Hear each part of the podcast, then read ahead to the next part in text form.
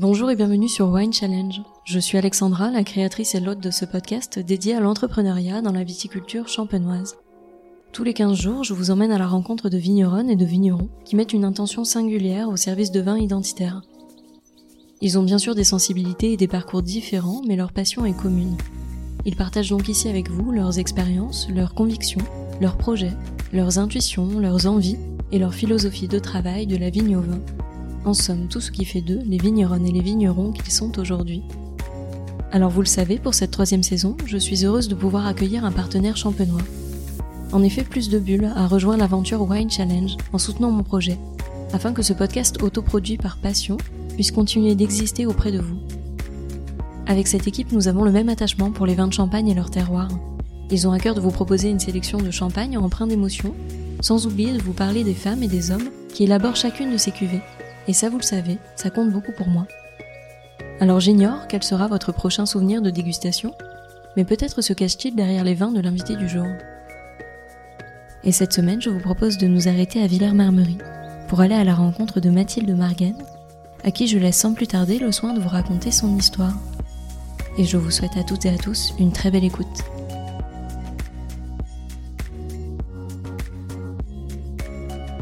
Bonjour Mathilde Bonjour. Merci beaucoup de m'accueillir sur le domaine. Je suis ravie de venir à ta rencontre pour en apprendre un peu plus sur toi et sur ta philosophie vigneronne. Pour commencer, je vais te laisser présenter euh, le domaine et te présenter de la façon dont tu le souhaites. Nous, on est au domaine euh, Marguen, Champagne à Marguen. On est basé à Villers-Marmerie et toute notre exploitation est basée euh, sur le village. Donc, je ne sais pas si c'est une chance ou une malchance, mais en tout cas, on travaille quasi en monocru dans les premiers crus du coup de la montagne de Reims. Petite particularité euh, sur Villers-Marmerie, on est sur la montagne de Reims, donc supposé être euh, un endroit pour les pinots noirs, et finalement ici c'est plutôt les chardonnays euh, qui prédominent, puisqu'on est à la courbe de la montagne de Reims, donc face est, ni nord ni sud, mais face est. La maison a beaucoup changé. à l'époque, la maison Marianne faisait principalement que des coteaux champenois. C'est plutôt après la, Seconde Guerre mondiale qu'on a commencé à retrouver des champagnes, euh, plutôt, plutôt des champagnes sur le domaine. Mon grand-père paternel a beaucoup développé cette partie-là. Mais bon, lui, à l'époque, euh, c'était vraiment que quelques cuvées brutes, demi-secs, euh, voilà. Beaucoup plus de volume que ce qu'il y a aujourd'hui, mais concentré sur peu de cuvées. mon père, il a, tout changé, dans le sens où les cuvées se sont multipliées, pour le coup. Et on a diminué les volumes en se focalisant un petit peu plus sur une vinification différente. Et puis moi, je suis de retour que depuis 2018, donc euh, ça fait quelques années, mais ça fait pas non plus euh, dix ans. Et donc au fur et à mesure, euh, j'apprends forcément des générations précédentes. Puis on essaye aussi de mettre un petit peu sa main à la pâte et donner aussi bah, son, style et son caractère à la maison. Il n'y aura jamais des changements drastiques parce que je respecte beaucoup ce qui a été fait euh, auparavant. Euh, mais euh, bien évidemment, il y a toujours des choses qu'on a envie d'ajouter pour faire, on espère, mieux. Donc voilà, c'est un peu l'idée de la maison. Beaucoup de respect du terroir et beaucoup de simplicité. Tu parles de ces choses que tu aimerais euh, ajouter pour euh, voilà, euh, exprimer un peu plus ta vision du champagne. Qu'est-ce que tu as en tête? Est-ce que tu as déjà des projets? Est-ce que tu as des choses que tu mets déjà en place aujourd'hui? Alors bah, oui, oui, j'essaye de mettre des choses en place au quotidien parce qu'on travaille de tout au domaine, hein, de A à Z, des raisins jusqu'à la commercialisation. Donc il y a toujours beaucoup à faire. Il manque toujours juste une chose, le temps. Quand je suis entrée, je me suis concentrée sur les choses que je savais le plus faire, ce que je pouvais ajouter euh, facilement de par mes études. Donc euh, je me suis d'abord concentrée sur l'habillage, puis remettre en place un petit peu plus de communication, même si je suis euh, vraiment pas au niveau de ce que j'aimerais être de par cette problématique temps. Puis au fur et à mesure, je me suis plus plongée aussi sur la partie vignoble et vinification que j'adore, euh, une facette du métier qui est pour moi très très importante. Pour moi, les vignes, c'est quand même euh, mon terrain de prédilection dans le sens où ça m'apaise, ça me, ça me repose, ça me permet de revenir à l'essentiel globalement. Euh, et donc au fur et à mesure, en cuverie, bah, j'ai pu aussi ajouter un peu ma patte euh, sur les assemblages, euh, créer de nouvelles cuvées qui ne sont pas du tout encore sur le marché et qui vont encore attendre quelques années. Euh, mais tout ça toujours en collaboration évidemment avec toute la famille parce que je fais jamais les choses toute seule. Et Et donc tu disais que tu es revenu en 2018. Est-ce que ça a été simple pour toi de trouver ta place sur le domaine? Est-ce que ça s'est fait naturellement? Est-ce que c'était prévu déjà comme ça à la base? Pas forcément, c'est jamais évident. On travaille en famille. On ajoute quand même un élément nouveau qui est une personne, même si j'ai toujours été plus ou moins présente. Arriver euh, sur le domaine, c'est ajouter euh, une personne, sa personnalité, son caractère. Et on travaille en famille, donc c'est pas toujours aisé. Une chose est sûre, c'est que il a été plus simple pour moi de trouver ma place dans tout ce qui était partie commerce et marketing parce que c'est quelque chose qui n'existait presque. Enfin, le commerce existait, mais euh, pour le coup, marketing pas du tout. Donc là, ça a été très facile pour moi de trouver ma place et j'ai très facilement récupéré cette partie-là. Puis je parle anglais, ce que mon père fait aussi très bien, mais ils sont plus en confiance quand c'est moi. Euh, par contre, forcément, au vignoble et en curie, euh, ça a été beaucoup plus euh, complexe. Mais voilà, c'est quelque chose qui se fait au fur et à mesure, avec beaucoup de patience, chose que la jeunesse n'a pas, et donc moi non plus. Mais voilà, au fur et à mesure, on trouve sa place et on s'exprime tous les deux conjointement. Mais voilà, c'est des choses qui prennent du temps, mais ça se fait. Et est-ce que tu avais toujours pensé, toi, venir travailler sur le domaine depuis petite ou est-ce que ça s'est fait un peu sur le tard à la suite de tes études? Alors, euh, bon, je vais pas mentir, quand j'étais petite, je voulais devenir médecin. Mais oui, oui, ça s'est rapidement concrétisé dans ma tête. J'avoue que j'ai des souvenirs de collégienne où j'y pense déjà, donc euh, ça remonte quand même maintenant. C'est sûr qu'on a plusieurs stades de vie où on se pose beaucoup de questions, mais j'ai toujours orienté au moins ma scolarité pour euh, qu'il y ait toujours au moins un rapport au vin, quelque chose qui a toujours été euh, vraiment presque une passion pour moi. Donc euh, tout a été orienté dans ce sens-là.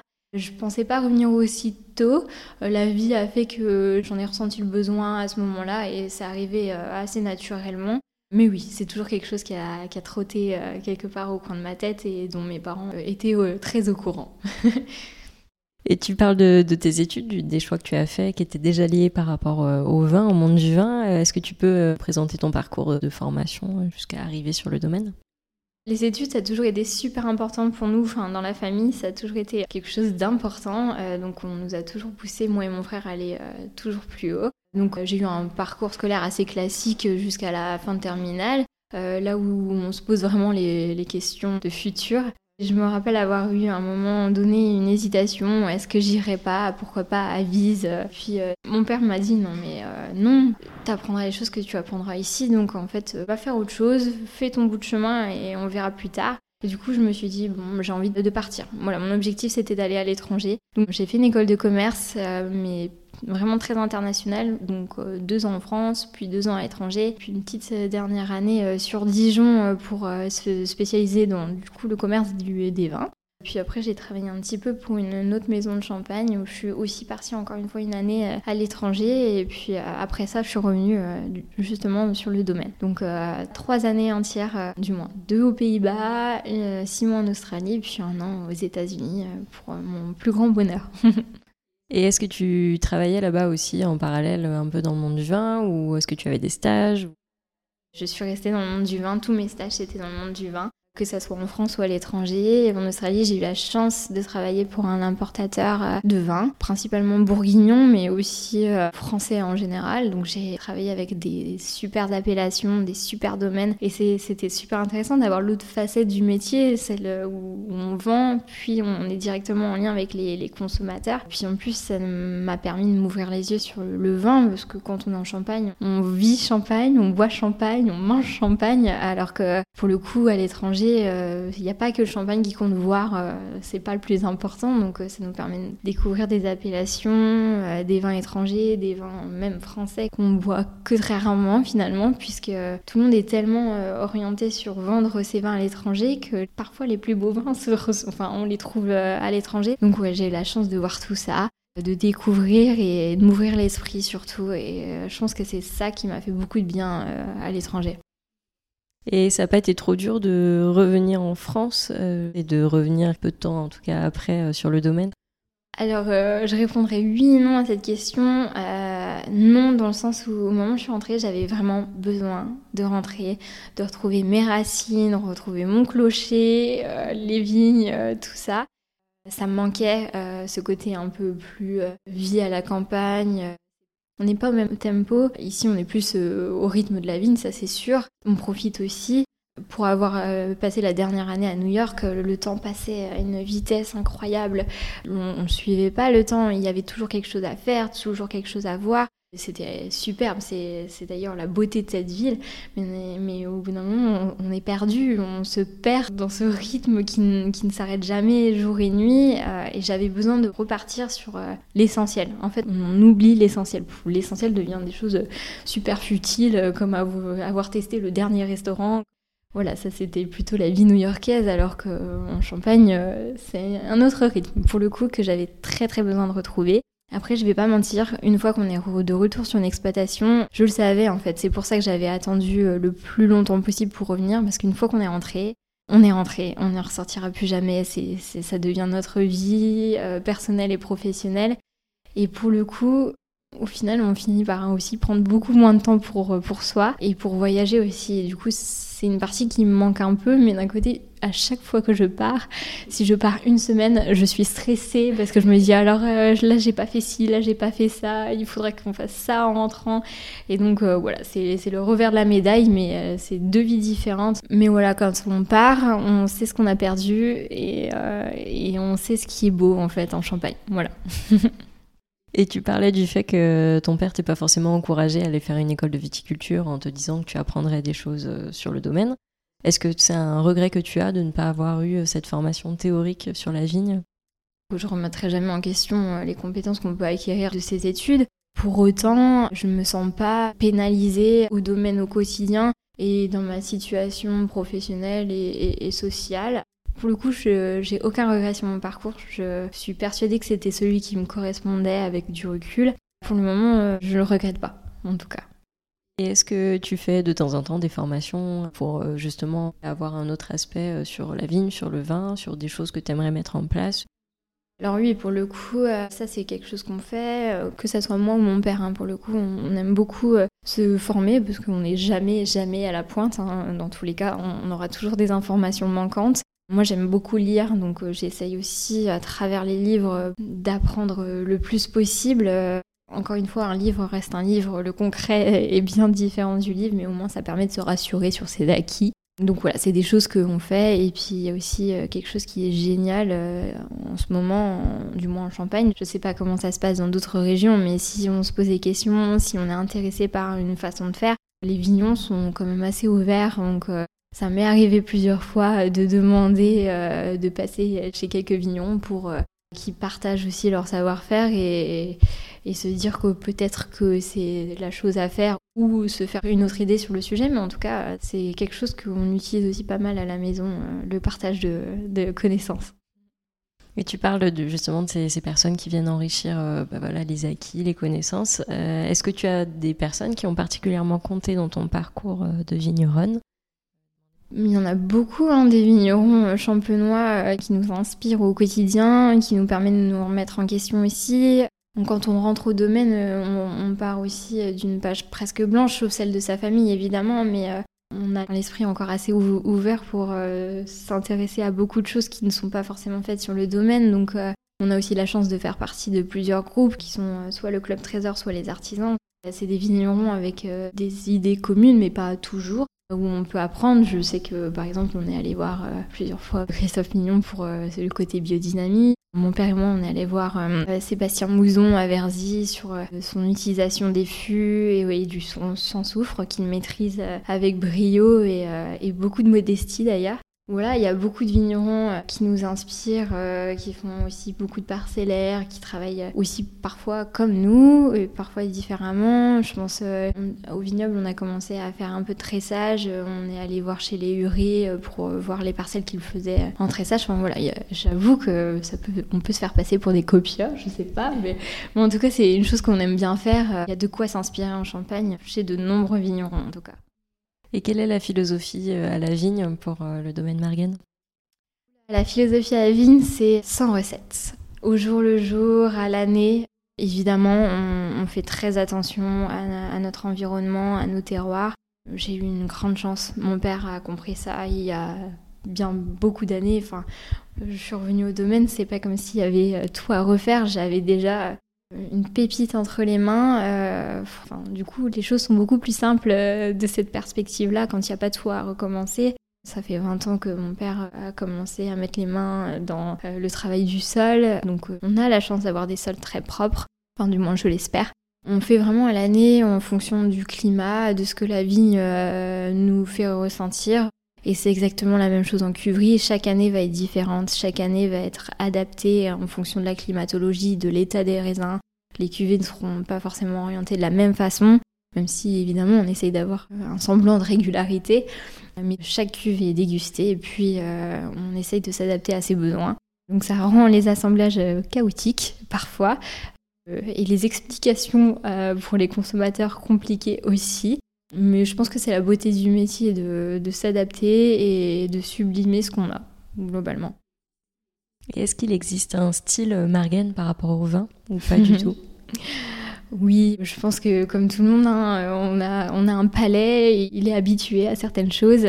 On n'en fait pas exception du tout. Les chardonnays de Villers-Marmory ont tendance à être très euh, sur la tension, sur la salinité, et nous, c'est quelque chose qu'on adore. Euh, peut-être à outrance parfois, parce qu'on on pourrait tout déguster avec beaucoup de tension sans aucun souci. Il faut parfois qu'on s'auto-limite, mais oui, ça c'est un style Margen. Euh, l'attention euh, qui peut être parfois euh, traitée d'austérité, il est sûr. On aime beaucoup l'oxydation, mais on aime l'oxydation qui provient du vieillissement, en fait, et pas de la vinification. Voilà, c'est juste quelque chose qui est assez caractéristique de la maison, et c'est vrai que c'est parfois à contre-courant de ce qu'on peut retrouver sur le marché à l'heure actuelle.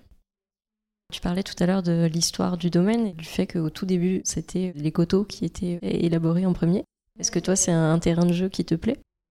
Euh, oui, c'est la chose à faire en ce moment. Alors euh, à la maison, il, y en, en existe euh, plus. Du moins, on fait des coteaux rouges encore, mais qui sont destinés à notre rosé d'assemblage. Et les coteaux blancs, il nous en reste, mais pas que nous avons fait nous-mêmes enfin du moins que mon père a fait, mais moi j'ai jamais assisté du moins à une vinification de coteaux à la maison. J'y ai pensé à en refaire. J'ai fait des essais. J'ai un niveau euh, peut-être d'exigence un peu trop compliqué pour les coteaux et jusqu'ici j'ai jamais réussi à faire ce que j'avais dans ma tête. Pour moi un coteau ça se travaille à la vigne. Puis en vinification du coup ça rend les choses un petit peu plus complexes de par la tension qu'il existe ici euh, sur nos chardonnays ça demande forcément du vieillissement euh, et du coup c'est pas toujours aisé. Donc pour l'instant les coteaux c'est pas euh, un sujet actuel à la maison. Même si euh, c'est quelque part au coin de ma tête et que il se peut peut-être qu'un jour qu'ils prennent partie à la gamme, mais pour l'instant non. Et quels sont les plus gros challenges qui t'attendent selon toi sur le domaine aujourd'hui? Je pense qu'il y en aura toujours. Et du moins j'espère qu'il y en aura toujours, sinon ça rend notre métier, il deviendra triste. J'aimerais passer plus de temps parfois sur les réseaux parce que c'est super important. J'aimerais passer aussi beaucoup plus de temps avec nos clients parce que ça aussi c'est important. Puis c'est sûr que les nouvelles choses en préparation euh, au vignoble, ça prend du temps aussi. J'ai mis un petit peu les pieds dans la biodynamie l'année dernière où je me suis vraiment lancée sur une campagne euh, complète sur quelques parcelles. C'est aussi des choses qui prennent du temps mais pour le coup euh, j'en parle très peu parce que pour moi on peut se permettre de parler que de ce genre de choses qu'une fois qu'elles sont vraiment ancrées dans notre euh, esprit, dans notre vignoble. Donc il y a des challenges aux vignes, il y a des challenges en vinification pour les nouvelles cuvées. Et puis comme j'ai dit, commercialisation et marketing, il y a des challenges partout. et est-ce que tu te sens entrepreneur, toi? Oui non. Alors, je suis une très grande stressée euh, un caractère très, très anxieuse. Euh, ça, c'est un caractère Margen d'ailleurs, qui se retrouve aussi chez mon père. Donc, euh, l'entrepreneuriat, au final, oui, c'est ce qu'on fait au quotidien, puisqu'on a notre propre entreprise qu'on fait évoluer euh, tous les jours avec aussi des nouveautés. Mais je vais pas mentir, si j'étais partie de zéro, je sais pas si j'en aurais été capable sans passer de nombreuses nuits blanches, avec les yeux grands ouverts dans mon lit. Donc Peut-être que je le suis, mais c'est sans faire exprès euh, pour le coup. Et quel conseil euh, t'a particulièrement marqué et que tu aimerais partager aujourd'hui? J'en ai eu beaucoup des conseils. Celui que je retiens le, plus, c'est la patience. Chose qui me ressemble très peu. Je suis très impatiente. Euh, pour le coup, quand on, fait du champagne, quand on fait du vin et qu'on travaille dans une entreprise familiale, je crois que c'est un élément clé. Dans tous les cas, quand on crée nos, champagnes, ils ne sont pas commercialisés avant au minimum trois ans, euh, voire beaucoup plus chez nous. Donc euh, le conseil, c'est Ne pas aller trop vite, bien réfléchir avant de faire et être patiente. Oui. Et tu parles de ce travail en famille. Est-ce que tu touches aussi un peu au management avec le reste de l'équipe? Pas vraiment. Euh, le seul rôle de management qui est possible pour moi, c'est plutôt pendant les vendanges quand on a des plus grosses équipes. On est euh, sept personnes au total euh, sur le domaine, dont ma mère, mon père et moi. Et, le reste des employés, c'est des personnes qui travaillent avec nous depuis quasiment toujours. Donc ils m'ont vu grandir, passer d'un bébé aujourd'hui à la jeune femme que je suis. Donc les manager, entre guillemets, bien sûr, parfois il y a des choses à dire et à faire faire, mais ils font presque partie de la famille maintenant, donc c'est, je sais plus si c'est vraiment du management ou, juste un travail d'équipe. Je pense plutôt un travail d'équipe. Tu as un frère hein? Est-ce que ça a été une question à un moment donné euh, de travailler ensemble ou pas du tout? Alors mon frère il est un petit peu plus jeune que moi, on a 4 ans d'écart, donc 24 euh, ans maintenant, euh, oui plus si petit que ça. Hein. Mais Maxence c'est pas posé les mêmes questions que moi et pour le moment, il est parti plutôt sur l'informatique. Après, voilà, je pense que comme tout le monde, on a des étapes euh, de vie. Peut-être qu'un jour, euh, il aura envie d'autre chose, peut-être pas, et c'est certainement pas à moi de lui dire euh, ce qu'il doit faire de sa vie. On a une grande chance, nos parents nous ont toujours laissé beaucoup de liberté, on aurait pu faire absolument ce qu'on voulait de notre vie. Tant que ça nous rendait heureux, c'est le principal pour moi, pour mon frère. S'il est heureux, si son train de vie lui va comme ça, c'est très bien pour moi. Et si le jour euh, il a envie de tout plaquer et venir travailler avec moi, ben, on fera en sorte euh, que les choses euh, se fassent. Voilà, tout simplement. et en tant que femme vigneronne, est-ce que tu trouves qu'il y a plus de difficultés à évoluer dans le monde du vin?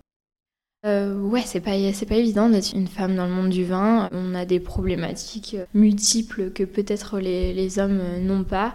Je pense que pour euh, pallier à, ça, à ce côté euh, féministe euh, ou, machiste, peu importe, c'est pas de s'en plaindre. Parce que si on s'en plaint, c'est qu'on commence à dire soi-même qu'il y a des différences, alors que ce qu'on veut montrer, c'est qu'il n'y en a pas. Donc je pense qu'on est tout à fait capable de faire exactement les mêmes choses que les hommes. Peut-être pas avec autant de facilité, ou peut-être que si, en fonction des domaines. L'important, c'est de le faire et d'y arriver moi, je fais partie de ceux qui se cachent et qui s'en plaignent pas pour montrer que c'est pas un problème et que même s'il y a des difficultés, ben, on fera en sorte qu'il n'y en ait pas. on fera en sorte qu'il n'y en ait pas. Mais oui, forcément, on est dans un milieu où il y a besoin de force. Euh, je vais pas mentir, euh, je passe pas mes week-ends à la salle, alors euh, parfois c'est difficile. Et on n'est peut-être pas forcément jugé de la même façon quand on est sur des salons, des choses comme ça. Après, c'est aussi à nous de montrer le contraire, tout simplement. Et avant de conclure cet entretien, quelle est la dernière bouteille de champagne que tu as ouverte? Alors, euh, je viens d'avoir un petit bébé. Euh, du coup, le champagne euh, était très restreint ces derniers mois. Je pense que le dernier, c'était Adrien Renoir, petit voisin de village que je connais depuis toujours parce que, bon, bah, forcément, hein, la Champagne est petite, qui fait des très très bons champagnes et qui a repris le domaine depuis quelques années maintenant, mais, mais je trouve qu'il fait très bien les choses et, il peut être fier de lui. Donc, et quelle est la dernière bouteille de vin tranquille que tu as ouverte? Alors, vin tranquille, euh, on en a bu le week-end dernier. Qu'est-ce qu'on a bu? On était à Bandol, dans le domaine Tempier. Euh, moi qui n'ai pas une grande fan de, rosé, euh, celui-là il est toujours à part. C'est toujours une belle découverte œnologique. On essaye à la maison de boire beaucoup d'autres choses que le champagne. Donc du coup je suis très fan des, des vins tranquilles et surtout des appellations qui ne sont pas toujours en vogue. voilà. Et quel est ton plus beau souvenir de dégustation? Je pense que mes plus beaux souvenirs, ça restera quand on était petit avec mon frère et qu'on ne dégustait pas forcément, mais que notre père nous faisait sentir tous les verres pour nous demander si on sentait la framboise ou le citron. Alors oui, c'est pas des souvenirs d'un vin euh, remarquable de, telle année, mais ça reste euh, mes plus beaux souvenirs. Je me souviens toujours de ça parce que c'est de ça que tout part. Voilà. Eh ben, merci beaucoup Mathilde, je te souhaite de faire un très long parcours en Champagne et de continuer de t'épanouir pleinement sur le domaine. Bah merci, c'est une super expérience euh, à partager avec toi en tout cas. Merci beaucoup Mathilde, à bientôt. Merci à toutes et à tous d'avoir écouté cet épisode. J'espère vraiment qu'il vous a plu et qu'il vous a donné envie d'en savoir plus sur l'invité du jour. Vous pouvez retrouver dès maintenant toutes les informations et les références de cet épisode sur le site wine-challenge.com mais également sur le compte Instagram du podcast at Wine Challenge Podcast. Je vous donne rendez-vous dans 15 jours pour découvrir une nouvelle conversation. D'ici là, je compte sur vous pour partager vos épisodes préférés auprès de tous les amoureux du vin. Merci à toutes et à tous et à très vite.